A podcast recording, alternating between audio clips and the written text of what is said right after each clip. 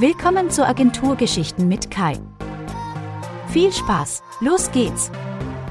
Hallo und willkommen zur Folge 1 von Agenturgeschichten. In der letzten Folge habe ich euch erzählt, welche Gedanken ich überhaupt zu diesem Podcast habe. Heute startet die erste richtige Folge. Starten wir mit etwas Erfreulichem. Ein Kollege sprach mich an und meinte, ob wir mal kurz schnacken können. Er gab mir ein paar Hinweise über einen anderen Kollegen und dessen Arbeitsweise. Mit dem anderen Kollegen arbeitet er in einem Projekt zusammen und hat dabei festgestellt, dass aus seiner Sicht dessen Arbeitsqualität einfach überhaupt nicht stimmt. Ich habe ihm gesagt, dass mich das total freut, so ein Feedback zu bekommen und mir das hilft. Für mich hat das überhaupt nichts damit zu tun, dass er den Kollegen in die Pfanne haut.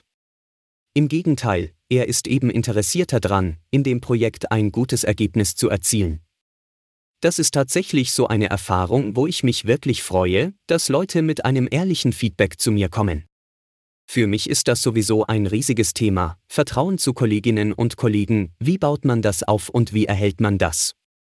Ich glaube schon, dass wir eigentlich immer eine offene Tür haben. Ich glaube aber auch, dass es einigen wirklich schwer fällt, diese offene Tür zu nutzen.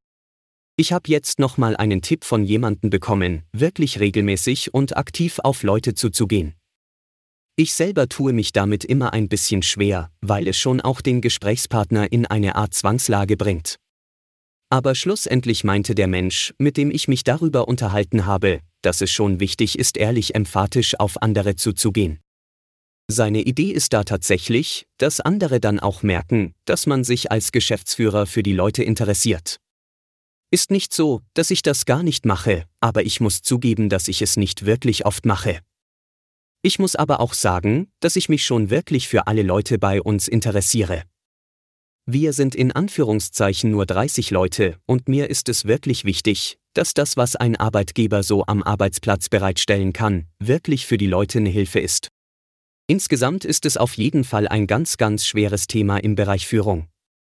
Meine Erfahrung, die ich mal gemacht habe, sagt mir halt auch, da kann man auch was kaputt machen, und es wäre schon cool, wenn ich einen psychologischen Background hätte. Aber den habe ich natürlich nicht.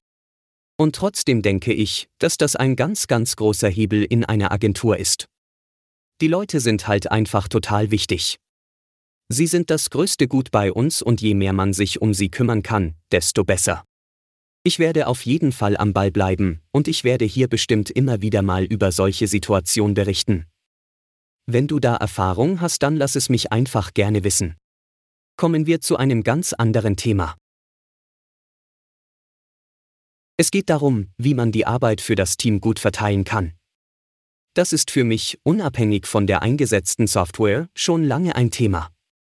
Dadurch, dass wir acht Leute im Team sind, die alle unterschiedliche Fähigkeiten mitbringen, ist es gar nicht so trivial, die anstehende Arbeit in Projekten gut zu verteilen. Es gibt bei uns eine Grundregel, die lautet Pull-Prinzip. Das bedeutet für mich als Projektmanager, dass ich Tasks und Stories bereitstelle und das Team dafür zuständig ist, sich diese Arbeit zu nehmen. Ich bilde dabei meine gewünschte Priorität in der Reihenfolge der Stories ab. Das Problem besteht jetzt darin, Einigkeit darüber zu erzielen, wer welchen Task oder welche Story als nächstes bearbeitet. Schlussendlich liegt das meiner Auffassung nach in der Verantwortung des Teams. Denn nur das Team kann gemeinsam anhand von technischen Bedingungen entscheiden, wer welche Stories und Tasks bearbeitet. Und trotzdem gibt es Menschen, die diese Verantwortung nicht übernehmen möchten. Diese Menschen möchten gerne, dass ich vorgebe, welche Arbeit sie wann zu erledigen haben. Der Hauptgrund dafür ist meiner Meinung nach, dass diese Menschen später nicht in Anführungszeichen schuld sein wollen, wenn etwas zeitlich nicht funktioniert hat. Nach einem Meeting habe ich das Gefühl, dass ich nach ein paar Gesprächen darüber schlussendlich doch Einigkeit mit allen erzielen konnte. Ich habe jetzt unser Board so umgestellt und unsere Regeln so angepasst, dass ich ganz gespannt bin, ob wir wirklich einen Schritt weiter in Richtung Pull-Prinzip kommen. Vielleicht noch eine Anmerkung dazu. Wir haben das Pull-Prinzip schon lange und es funktioniert auch recht gut. Den Durchbruch, den ich mir jetzt nach den Gesprächen erhoffe, ist der, dass wirklich alle die Vorteile darin sehen und sich dort besser unterstützen. Ich halte euch da auf jeden Fall auf dem Laufenden. Das nächste Thema beschäftigt mich seit mehr als zwei Jahren. Ich stelle immer wieder fest, wie sehr ich es liebe, mit Kunden wirklich zusammen im Raum zu sitzen und an einem Projekt zu arbeiten. Ich will gar nicht viel über Corona sprechen, aber die Zeit mit diesen ganzen Videokonferenzen, die wurde für mich immer immer schlimmer.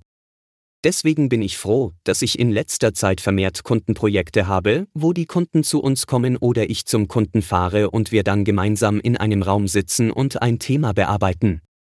Die Interaktion mit Menschen, die mit einem in einem Raum sitzen, ist einfach viel, viel besser.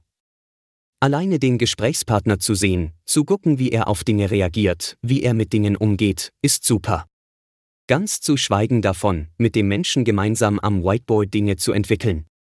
Vor allem fällt mir das bei kritischen Situationen in Projekten auf. Wenn man dann in einem Raum ist und sich in die Augen gucken kann, herrscht einfach viel mehr Menschlichkeit und ich habe das Gefühl, es herrscht auch einfach viel mehr Verständnis für die andere Seite.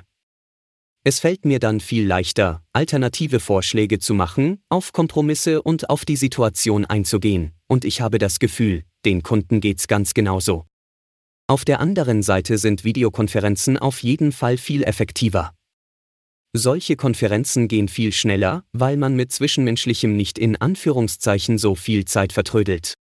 Und trotzdem würde ich nie sagen, dass das vertrödelte Zeit ist. Ganz im Gegenteil, wir Menschen sind soziale Wesen, es ist eben viel angenehmer, Dinge in einem Raum und nicht per Videokonferenz zu besprechen. Arbeitet ihr an Projekten mit Kunden im gleichen Jira zusammen? Also vor allen Dingen in dem gleichen Jira, in dem euer Team die Umsetzung plant und bearbeitet? Ich habe da immer wieder erste Versuche in Projekten gemacht und habe jetzt ein Projekt, wo wir schon länger mit dem Kunden zusammen in unserem Umsetzungsjira arbeiten. Das ist auf der einen Seite ziemlich cool, denn so muss ich keine Information aus einem System ins andere kopieren. Auf der anderen Seite habe ich jetzt festgestellt, dass das tatsächlich anstrengend sein kann. Ich habe da folgendes Problem, wenn der Kunde sich andere Dinge im Prozess wünscht, als die, die wir in unserem Prozess in der Umsetzung benötigen, dann lässt sich das mit Jira nicht abbilden. Ganz konkret brauchen wir in der Umsetzung bestimmte Spalten, also Status, die der Kunde aus seiner Sicht gar nicht benötigt. Und das ist auch richtig, dass der Kunde das aus seiner Sicht nicht benötigt.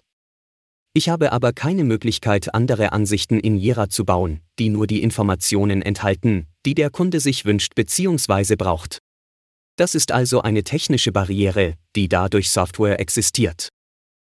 Momentan sieht es jetzt so aus, dass es für den Kunden doch ein eigenes Board mit einer eigenen Ansicht geben wird und ich von Hand den Status zwischen unserem Umsetzungsboard und diesem neuen Kundenboard synchron halten werde.